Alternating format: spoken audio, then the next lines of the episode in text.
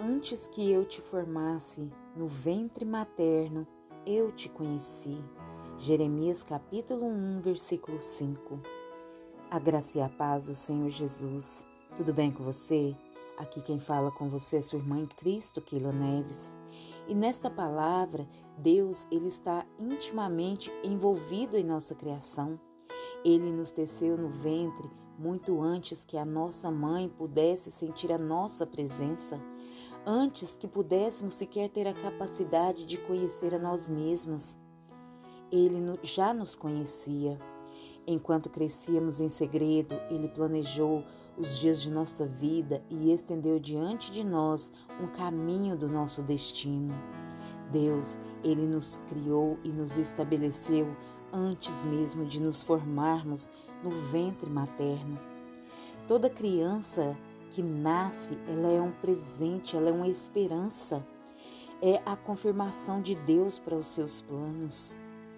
Se você já testemunhou o nascimento de um ser humano, então você sabe que cada bebê está envolvido na maravilha de Deus do nascimento.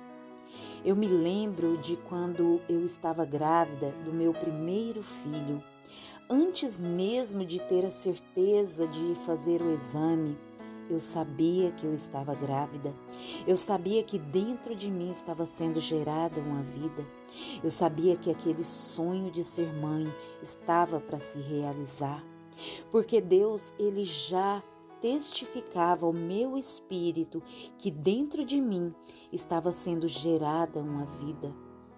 Deus, ele é aquele que ele coloca sonhos dentro do nosso coração e ele testifica ao nosso espírito quando esses sonhos estão vindo à luz, quando esses sonhos estão para se realizar. Nós fomos feitos à imagem e semelhança do nosso Deus, do nosso Pai Celeste. Ele é o doador da vida. Nós devemos crer que Ele nos teceu para que as maravilhas da Sua vontade sejam realizadas, para que o Seu reino seja estabelecido na terra.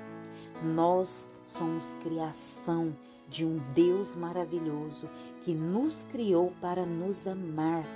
Fomos predestinados por Ele a sermos adotados como filhos, a sermos amados desde antes do nosso nascimento.